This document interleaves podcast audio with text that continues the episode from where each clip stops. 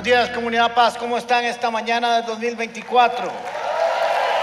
¿Están listos para enfrentarlo con fe, con esperanza? Póngase de pie y reciba con un abrazo el 2024 y declare que este año su sanidad viene, su provisión viene, su trabajo viene, su familia viene, sus conquistas vienen, sus sueños llegan. En el nombre de Jesús declaramos que será un año de prosperidad espiritual para el alma, para el espíritu y para el cuerpo. Declaramos que el Señor camina a nuestro lado, que el que prometió lo cumplirá de principio a fin. En el nombre de Jesús, salude al que está a la par y dígale, vas a tener un año toreadísimo. Saludamos a todos los que nos están viendo por las diferentes redes. Cuando puedan, vengan a visitarnos porque aquí es un fiestón día y noche. Pero santo el fiestón. Diga conmigo, me dispongo a ser enseñado y amonestado con el propósito de presentarme maduro delante del Señor. La gracia del Señor abre las puertas y el carácter las mantiene abiertas.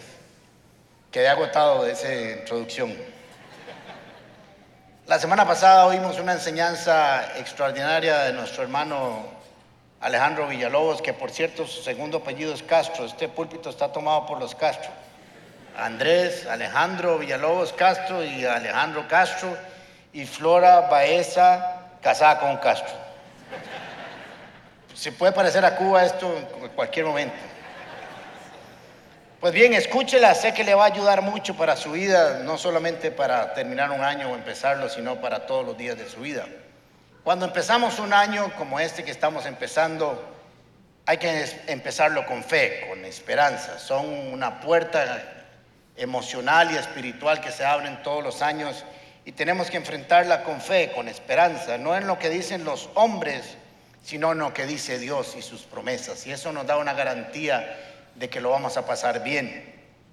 Y nos hacemos varias preguntas humanas, naturales. ¿Qué nos irá a traer el 2024? ¿Cómo iremos a lograr nuestros sueños y nuestras metas? ¿Los iremos a lograr?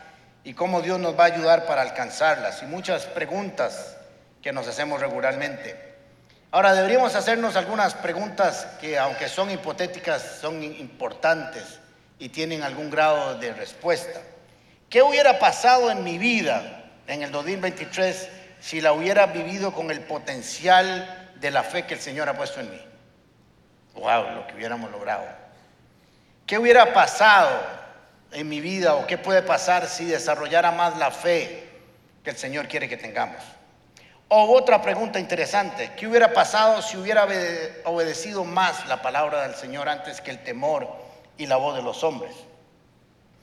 o qué hubiera pasado y qué no hubiera pasado si hubiera vivido en santidad, o si hubiera me hubiera ayudado y me hubiera sustentado sobre la palabra de Dios cada día de mi vida. Aunque son hipotéticas, son importantes, pero hay otras preguntas que tal vez tienen una respuesta más, más sólida. ¿Qué hubiera pasado si hubiera ahorrado más? Hmm. O si hubiera hecho más ejercicio o si hubiera comido menos, o si hubiera trabajado y me hubiera esforzado un poco más en aquellas cosas que tenía que hacerlo. Todas esas son preguntas interesantes. Pero hay otro grupo de preguntas que tal vez se hacen o las justificamos para decirnos por qué no logramos algunas cosas. Y entonces traemos justificaciones, aparecen los hubieras, si tuvieras, si me dieran. Si hubiera tenido más dinero, seguro lo hubiera logrado. Si hubiera tenido otro trabajo, seguro que lo hubiera logrado. Si hubiera tenido un mejor salario, seguro que lo hubiera logrado. Y algunos o algunas, si tuviera otro esposo, otro esposo. O si hubiera estudiado otra profesión. O si viviera en otro lugar. Si hubiera y tuviera como una excusa para decir es que no tuve lo suficiente para hacerlo. No tuve los suficientes recursos para lograrlo. O si, si hubiera muerto Rico MacPato y me deja a mí como heredero. Eso sería buenísimo. Pero esos hubiera los ah, utilizamos a veces como excusa para no hacer las cosas o lograr algunas metas. Todos esos si hubieran o si tuvieran nos pueden limitar o nos han limitado, estoy seguro, para alcanzar metas espirituales, laborales, empresariales, emocionales, y esos hubiera nos han limitado en el proceso de alcanzar las metas y propósitos de nuestra vida. Hay un personaje muy interesante en, la Biblia, como muchos otros, solo se menciona en dos versículos en toda la Biblia. Así que la pregunta es, ¿por qué el Espíritu Santo reveló o inspiró al escritor del libro de los jueces a poner dos versículos acerca de este personaje. ¿Y qué podemos aprender y qué debemos aprender de él? No se nos dice de qué tribu es o los antecedentes familiares, solo se nos nombra el papá. En el cántico de Débora dice jueces capítulo 5 versículo 6, en los días de Samgar, no le ponga nombre así a su hijo, hijo de Anad, que fueron los días de Yael, los caminos quedaron abandonados y los viajeros se apartaron por caminos y atajos. Es interesante que el, Espíritu Santo haya guiado, como dije al escritor de jueces, a dejarnos esta información. ¿Qué quiere decirnos? ¿Qué podemos aprender de este personaje? Ahora es importante saber por qué y quién era Samgar. Samgar fue un juez y los jueces de la Biblia no son como los jueces que hoy conocemos que dictan resoluciones judiciales y sentencias, sino que eran personas que Dios levantaba en un momento específico para con una función específica para liberar a Israel de situaciones de angustia, de situaciones de opresión, de depresión, de problemas económicos, sociales, políticos, de estabilidad social, etcétera, etcétera, etcétera. Entre ellos tenemos a Amgar, tenemos a Débora, tenemos a Gedeón y tenemos a Sansón, algunos de ellos. ¿Y por qué Dios levantaba a estos hombres y a esta mujer para cumplir ese propósito?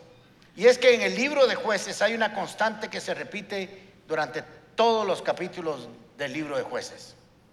Los israelitas hicieron lo que ofende al Señor, se olvidaron del Señor su Dios y adoraron a otros dioses y el Señor se disgustó, se enojó. Una vez más los israelitas hicieron lo que ofende al Señor y por causa del mal que hicieron entraron en crisis. Así que en el tiempo de los jueces y más concretamente, pero a través casi de todas las escrituras, Israel tenía picos, donde estaba bien con el Señor, donde se olvidaba del Señor, donde adoraba a otros dioses, donde adoraba su ley, donde se volvían las injusticias y caían en una crisis. Y volvían a clamar al Señor. Y Dios respondía. Porque la misericordia de Dios es nueva cada mañana y no se acaba. Siempre responde a nuestras necesidades, pese a nuestras caballadas. Pero siempre responde, porque su amor está con nosotros todo el tiempo y nada nos puede separar de su amor. Y los israelitas volvían a clamar al Señor y el Señor les levantaba un libertador. Ahora, este tiempo de Samgar no era diferente.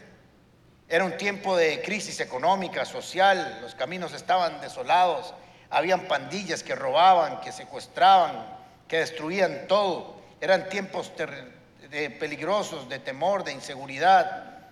Y había que hacer algo, Dios iba a responder a esta situación. Y para entender un poquito lo que estaba sucediendo y el entorno, vamos a leer lo que dice eh, jueces capítulo 6 en el tiempo de Gedeón, que fue otro juez pero casi en todos sucedía lo mismo.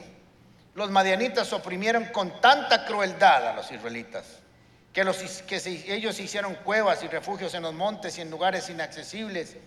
Y es que después de que los israelitas habían sembrado, venían los madianitas y los amalecitas y los que habitaban al oriente y los atacaban. Acampaban cerca de ellos y destruían hasta Gaza los frutos de la tierra y no les dejaban a los israelitas nada para comer, ni ovejas, ni bueyes, ni asnos. Una situación complicada para Israel. Y puede ser que hay situaciones en la vida donde sentimos que las cosas no están mal, que no importa lo que hagamos, que no importa lo que construyamos, que no importa lo que eh, levantemos, de alguna manera se caen, se destruyen y clamamos al Señor. Pero en este momento Dios no va a levantar un Samgar para que nos venga a libertar, sino que nos va a levantar a nosotros mismos nos va a hacer un llamado para pelear por nuestras familias, por nuestras casas, por nuestra economía, por nuestra salud, por nuestra estabilidad social y emocional, por todo lo que nos rodea. Ahora, el segundo versículo que aparece de Samgar está en Jueces capítulo 3, versículo 31. Y dice, el sucesor de, de fue Samgar, hijo de Anat, quien derrotó a 600 filisteos con una vara para arrear bueyes, y también él liberó a Israel. Ahora es interesante porque se nos dicen dos cosas aquí esenciales que tenemos que aprender. Número uno, que Samgar mató a 600 filisteos. Había sido levantado para derrotarlos, para vencerlos, para que no los siguieran oprimiendo y robando como ya lo leímos. Y lo segundo y más extraordinario es que dice que lo hizo con una vara de arrear, de bueyes. Entonces no sabemos si los mató en una sola pelea o si lo fue haciendo con el tiempo, ejerció su, su función de juez, si lo hizo de un solo golpe o con el tiempo, eso no importa. Lo importante es que los mató, pero lo más trascendente aún es con qué lo hizo, con una vara de arrear bueyes. Ahora, yo no sé si usted ha visto la vara de arrear bueyes de un boyero. Es un palo largo, de manera con una puntita de metal que la ponen así en, la yunta y ahí viene trayendo al buey y, lo, le va tocando de vez en cuando para que sienta que ahí está quien lo guía y tiene una puntita de metal y si el buey está haciendo algo que no es debido, nada más lo toca así con la punta y el buey obedece. Fueran así más de uno que con solo un toquecito responde, pero a veces hay que traer un bate de béisbol para ver si acaso funciona. Entonces, ¿qué debemos de aprender de Samgar? ¿Por qué está ahí? ¿Por qué hay dos versículos que parecen intrascendentes, que no tienen sentido? Pero están ahí porque la Biblia no desperdicia espacio en sus letras. Tiene que haber algo. Y lo que podemos aprender es lo siguiente. Samgar era un agricultor, era un boyero posiblemente si tenía una vara o tenía un arado para trabajar el campo. No tenía entrenamiento militar, no tenía entrenamiento político, no había ido a clases de liderazgo, no había ido a clases de libertador, no había ido a West Point, no tenía entrenamiento para manejo de armas, pero sí sabía usar bien la vara de boyero. Y es que a veces pensamos que para hacer la obra de Dios necesitamos muchas cosas. A veces pensamos, si tuviera, si hubiera, si me hubieran dado, si viviera en otro lugar, si tuviera más dinero, si trabajara en otro lugar, yo podría hacerlo. Pero nos damos cuenta con Samgar que cuando Dios quiere hacer algo con nosotros, es con lo que tengamos en la mano. No nos va a ir a pedir cosas que nosotros no tenemos o que no sepamos usar. Y Samgar derrotó a este ejército, lo libertó con algo que parece ridículo. Cuando usted piensa que alguien va a salir a derrotar un ejército como el de los filisteos, con una vara de esas, yo le digo, déjate varas y salí corriendo porque te va a ir feo. Pero es que el problema no es lo que tengamos en la mano, sino quién nos respalda en el uso de esa vara. Solo necesitó el respaldo de Dios, imagínense. Nada más. Y creer que lo que Dios le había pedido que hiciera era posible. Ahí estaba Samgar trabajando con sus bueyes, arando, produciendo. Igual que el profeta Eliseo estaba trabajando. Dios no llama a los vagabundos. Si usted ve en la Biblia, Dios siempre llama a gente que está haciendo algo. Así que siempre llama a gente trabajadora para que trabajen a obra y no trabaja vagabundos para salir a trabajar porque eso no, no, funciona. Samgar está una lista de hombres y mujeres de la Biblia que hicieron cosas extraordinarias por fe. No nos dice que Samgar tuviera fe, pero si no hubiera tenido fe no lo hace. Si no hubiera creído en la palabra de Dios o en la encomienda de Dios tampoco lo hace. No tenían los recursos financieros para hacerse de un ejército. De hecho, el pueblo estaba en ruinas.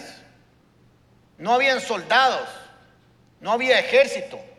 Estaba atemorizado.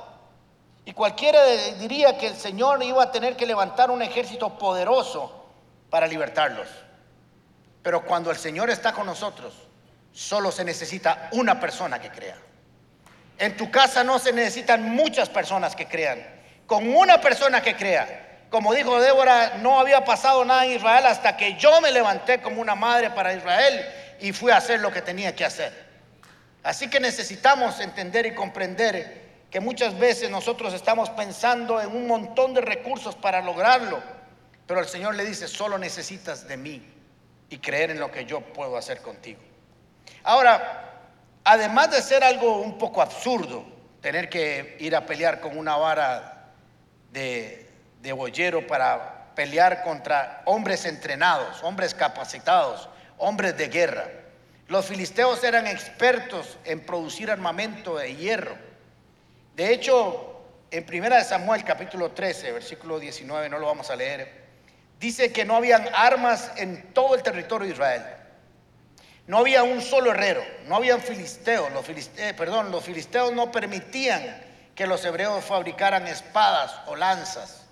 Se habían encargado de que ellos no hicieran ningún arma para defenderse.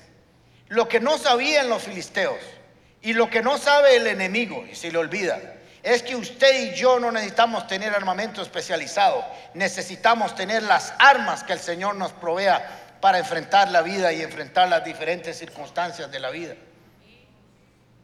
Seguro dijeron, si dejamos a Israel sin armas, no pueden. Lo que no sabían es que había un Dios sobre Israel, que con una vara de boyero sería suficiente para derrotarlos. Y un hombre que supiera usarla bien. Yo me imagino que salió Samgar el primer día de la lucha y salió...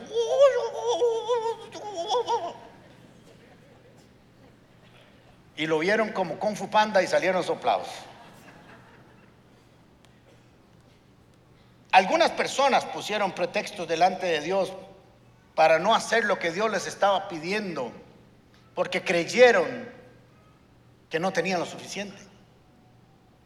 Estaba Moisés en el éxodo, en el éxodo hablando con, con Jehová, y le dice el Señor todo lo que voy a hacer, y ya saben la estriladera que comenzó a tener.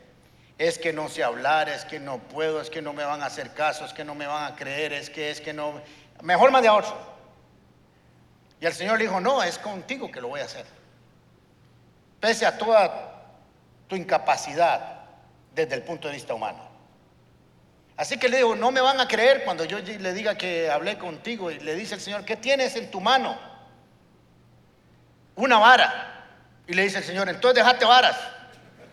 Vamos a trabajar con lo que tenemos. Era una vara con que él había caminado por años, esa vara del bastón del pastor. Y le dice, con eso vas a hacer maravillas. No necesitaba tanques, aviones, misiles, aviones de guerra, ametralladoras, drones. No necesitas nada. Una vara en obediencia y en fe al Señor será suficiente para hacer los milagros que necesitamos ver para liberar.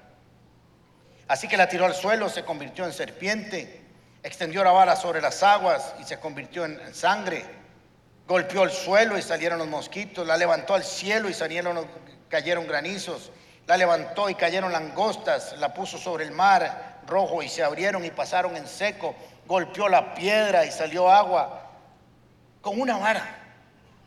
Ahora, obviamente el poder no estaba en la vara, estaba en el respaldo de Dios para usarla con fe. Y ese era lo que Dios le dijo que iba a usar para que entendieran y vieran el respaldo de Dios en su llamamiento. Otro que actuó diferente fue David. David fue a visitar a sus hermanos y cuando llegó estaba Goliat. El gigante va a caer, cantamos hoy. David sabía que ese gigante iba a caer, pero no por sus propias fuerzas, sino porque el Señor estaba con él. Porque Goliat venía con jabalina y escudos y armamento militar, pero él llegaría en el nombre del Señor a derrotarlo. Así que dijeron, si vas a pelear contra Goliat, que es un militar, que es un soldado de carrera, necesitas ponerte una armadura de guerra. Te vamos a poner la armadura del rey.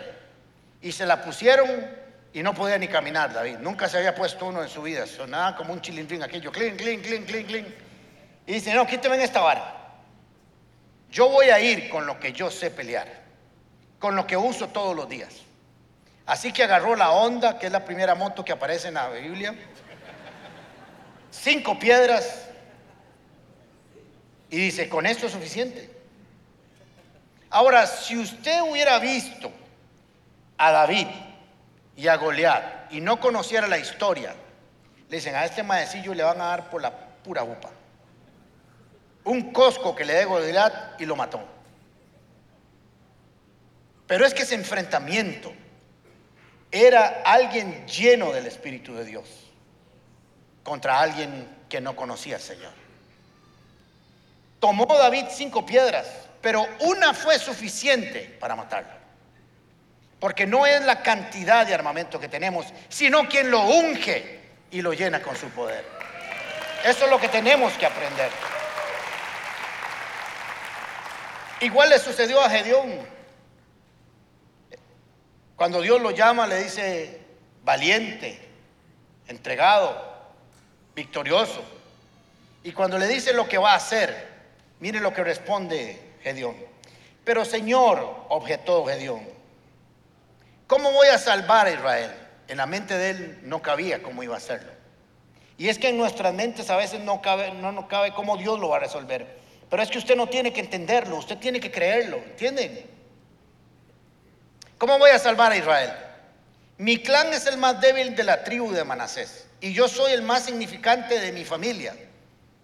Ahora, lo que estaba diciendo Gedeón no era, no era mentira, ni que tenía un, un espíritu de inferioridad. Estaba diciendo la verdad. Su familia, su clan era el más pequeño de los pequeños y él era el más pequeño de la familia. O sea, casi cero. Y el Señor le dice, es que tú vas a derrotar a los marianitas como si fueran un solo hombre, porque yo estaré contigo. Eso es lo que tienes que entender, Gedeón. Igual no era un estratega militar, no sabía pelear, no había nunca ido al ejército, no tenía nada con que pelear. Pero tenía el respaldo de Dios que le dijo, vas a vencerlos como un solo hombre. Ahora, el Señor nos va a pedir y nos pide siempre que hagamos cosas que a nuestra vista, a nuestra mente humana, parecen ilógicas, parecen absurdas a la vista de los hombres. Y a la vista de los que no tienen fe, nosotros, usted y yo hacemos cosas verdaderamente tontas para ellos, porque no las logran entender. En jueces capítulo 7, versículo 2 dice, el Señor le dijo a Gedeón, es mucha gente, eh, es mucha la gente que viene contigo. No quiero que vayan a sentirse orgullosos cuando derroten a los madianitas y se pongan en mi contra y digan que se salvaron por su propia fuerza. Si hay algo que está claro a través de todas las escrituras, es que Israel nunca ganó una batalla por su poderío, por su fuerza o por su estrategia militar. Nunca. Cuando pasaron el río Jordán y se encontraron con las murallas de Jericó, no necesitaron explosivos, ni cañones, ni nada. Unas vueltecitas con la presencia de Dios adelante y un pequeño grito y las murallas se cayeron. Para que no se den cuenta, para que no crean y para que no creamos que es que somos muy cargas. Porque entonces trasladamos nuestra confianza a nuestras capacidades y no al respaldo de Dios. 130 mil, 135 mil hombres era con el que se iba a enfrentar Gedeón. Y el Señor le dice, vamos a ir contra 300. Ahora, vuelvo al mismo lugar. Si usted se pone en esa montaña y ve a 300 acá y ve a 135 mil allá, les manda un WhatsApp y les dice, salgan soplados de ahí lo más pronto posible y que no se vea ni el humo donde ustedes jalaron. Porque esa es la visión humana. Pero la visión de Dios es que estos 300 ungidos y dirigidos por la presencia del Espíritu Santo derrotarían a estos 135 mil. Ahora, ¿saben cómo lo vencieron? Con unos cántaros, con una antorcha adentro y como digo yo, con una trompeta. Y se mataron entre ellos solos. Por eso no tenían que ser expertos militares. Por eso usted no tiene que ser experto en lo que Dios le llame a hacer. Usted lo que tiene que hacer es creerle a Dios. Usted no tiene que ser un experto en lo que Dios le va a ayudar. Usted tiene que creerle que Dios le va a dar las capacidades. Hay una, una oración cliché que dice, Dios no llama a los capacitados, sino que capacita a los llamados. Y yo lo digo regularmente en nuestra iglesia, es una iglesia interesante, porque no está construida, y esto no quiero decir que, que sea el modelo exacto, pero su servidor es de profesión abogado. Yo nunca he ido a un seminario teológico y no me enorgullezco de esto, pero no fue, fue lo que me quedó, así me llamó el Señor. He tenido que estudiar de manera autodidacta. Flora, la persona de este lugar, es ingeniera industrial. Melania, la encargada de, Grupos Paz, es arquitecta. El asistente de Grupos Paz es audiómetro. Ese lo oye todo bien ahí a la gente. Chisco es publicista. Maripaz en Casona Kids es de preescolar. Salgan corriendo ahorita porque... Y así, no sé qué más tenemos. Andrés Castro tiene una maestría en administración de negocios, es ingeniero civil. Dios no nos llamó porque tuviéramos títulos. Nos llamó porque conocía nuestro corazón.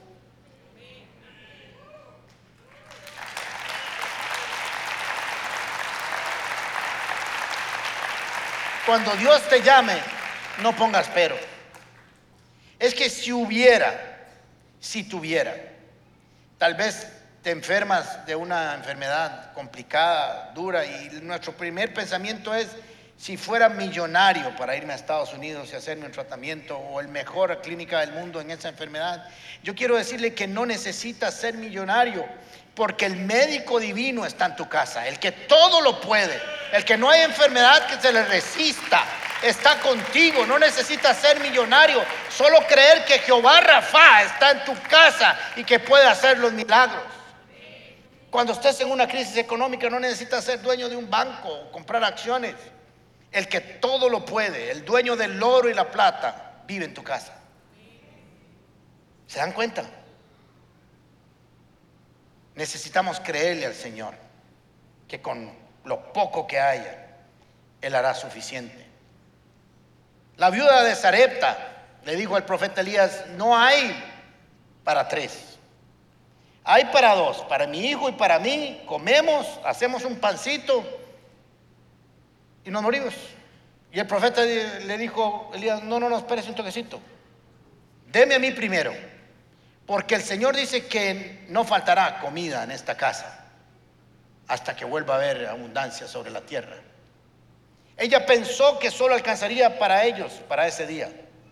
Pero cuando ella agarró y obedeció la palabra de Dios y le creyó al profeta, hubo comida casi por un año y medio en su casa todos los días. Y no es que hubo un milagro que se hizo una bodega de 500 metros cuadrados y se llenó de aceite de harina. Es que todos los días era suficiente para lo que hubiera. O un niño que salió, salió de su casa, Mateo capítulo 14, con, una, con el lunch. Y la mamá le dio cinco panes y, tres, y dos peces. Y seguro la mamá le dijo, mi amorcito, aquí le mando un poquitico apenas para lo que hay. Y el carajillo dijo, ojalá me alcance para el día. Pero cuando le faltó comida a unas 15 mil personas, ese lunch alcanzó para darle de comer a todos. Porque no es la cantidad con que tenemos, es en la mano de quien lo ponemos. ¿Me van siguiendo? O la viuda con el profeta Eliseo le dijo, me van a llevar a mis hijos como esclavos. Mi esposo le sirvió al Señor y quedamos con muchas deudas. Y el profeta le dijo, ¿qué tienes en tu casa? Y le dice ella, no tengo nada, solo un poco de aceite. El Señor le dice, vaya, pida garrafones, bandejas, estañones, todos los que pueda y vamos a producir aceite. Ella pensó que no era nada. Pero en la visión de Dios había todo lo que necesitaba. Pagó la deuda y vivió el resto de su vida. Ella pudo haber dicho, si yo tuviera una fábrica de aceite de palma, podría pagar la deuda. Interesante. O nosotros pensaríamos, si fuera millonario, podría pagar la deuda. O si fuera dueño de, palmatica, podría tener todo el aceite del mundo. Y el Señor le dijo, no necesitas tener todo el aceite del mundo. necesitas tener el aceite y la unción del Espíritu Santo en tu casa para que se multiplique todos los días de tu vida y haya alimento en tu casa. Denle un aplauso al Señor por eso.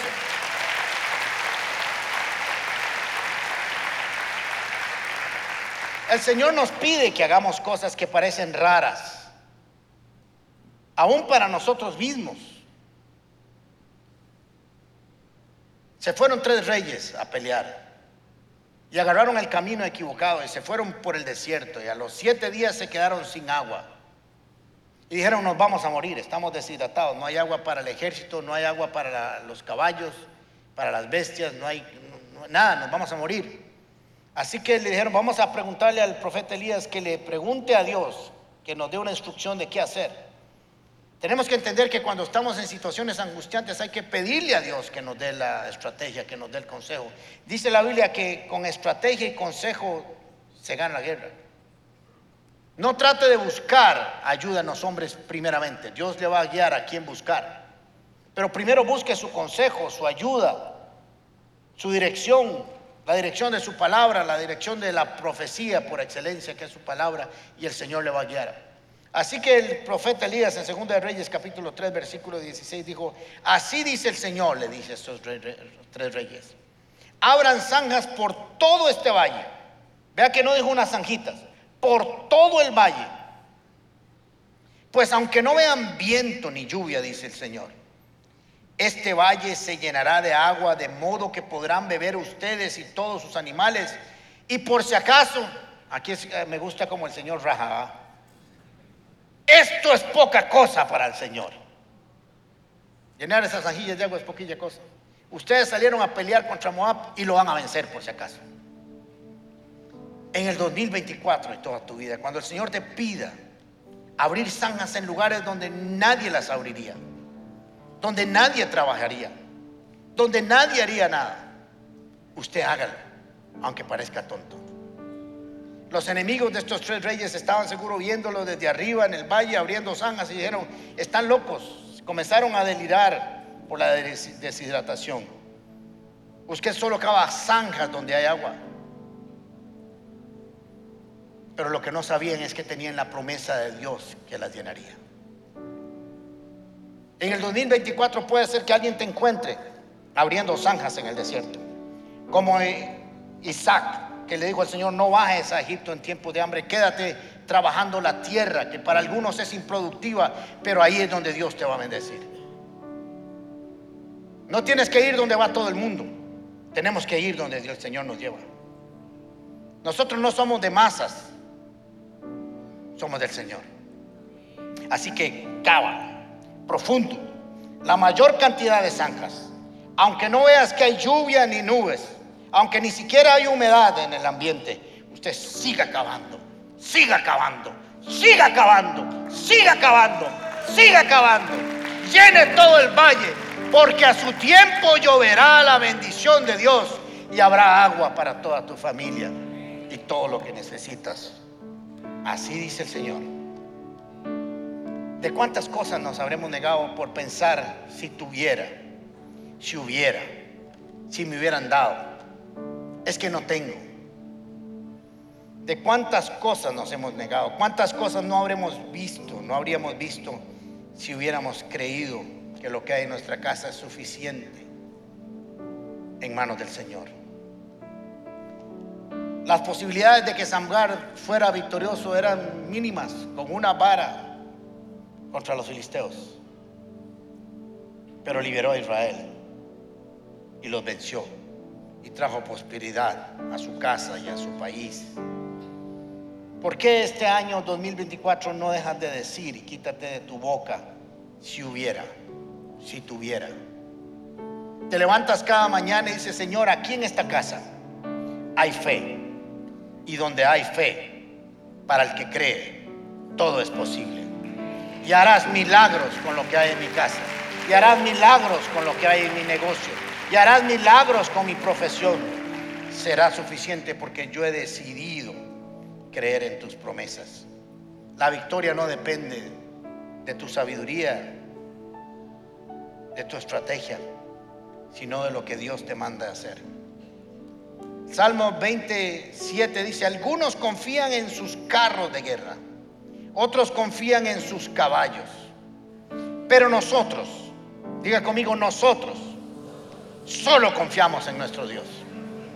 Todo el mundo puede confiar en lo que le dé la gana, pero nosotros confiamos en el Señor. Esa gente tropezará y caerá, pero nosotros, el 2024, nos levantaremos y seguiremos de pie en el nombre de Jesús, porque hemos puesto nuestra confianza en el lugar correcto y adecuado. Cierra sus ojos, por favor. Dígale, Señor, ¿para qué me trajiste hoy? ¿Qué me querías decir? ¿Qué me querías enseñar? Tal vez he estado con demasiados si hubiera, si me hubieran, si tuviera. Pero la verdad es que te tengo a ti, tengo todo lo que necesito. Tú eres el dueño del oro y la plata.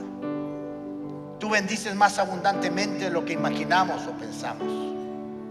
Y lo que puede ser para mí poco, utilizado con fe,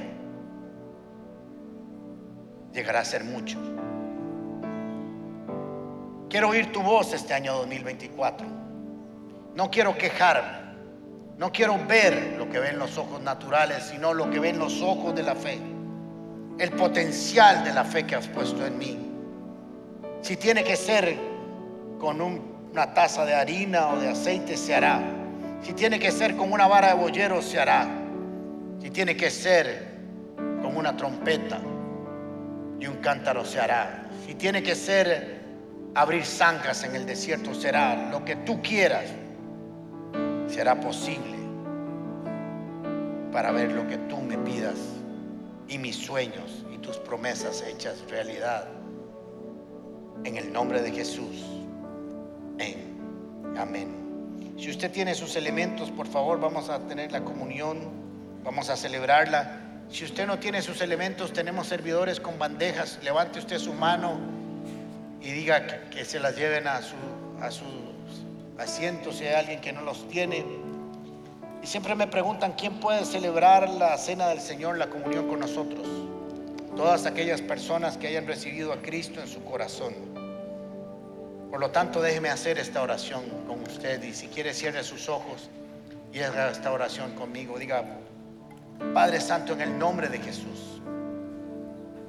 Yo creo, Jesús, que tú eres el Cordero de Dios que quita el pecado del mundo que tú eres el Cordero de Dios derramado su sangre en la cruz del Calvario para el perdón de mis pecados.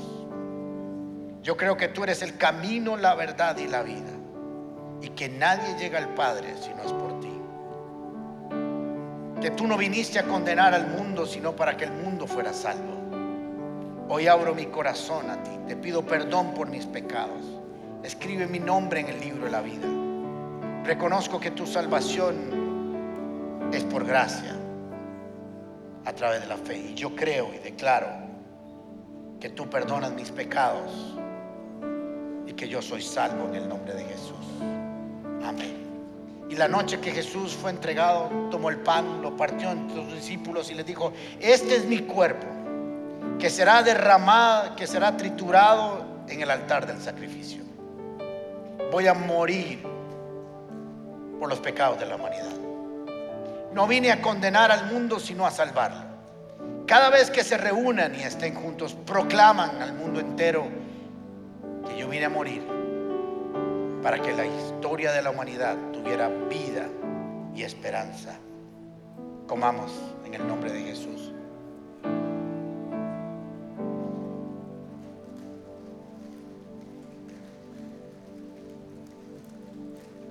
Esa misma noche tomó el vino, lo repartió entre sus discípulos y les dijo, esta es mi sangre. Sangre que será derramada en el altar del sacrificio. Yo soy el Cordero de Dios que quita el pecado del mundo. No habrá que sacrificar más corderos para el pecado, para el perdón de los pecados. Mi sangre es el detergente perfecto para limpiar la maldición del pecado y la muerte porque yo vine para darle vida y vida en abundancia. Vine a deshacer las obras de Satanás. y para que todo aquel que creyere en mí, aunque esté muerto, vivirá.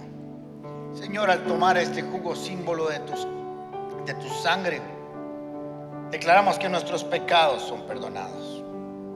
Que toda maldición general se rompe, Señor, en la cruz del Calvario. Que la maldición y el control del pecado se corta en nuestras vidas. Y que tú eres la resurrección y la vida. En el nombre de Jesús bebamos.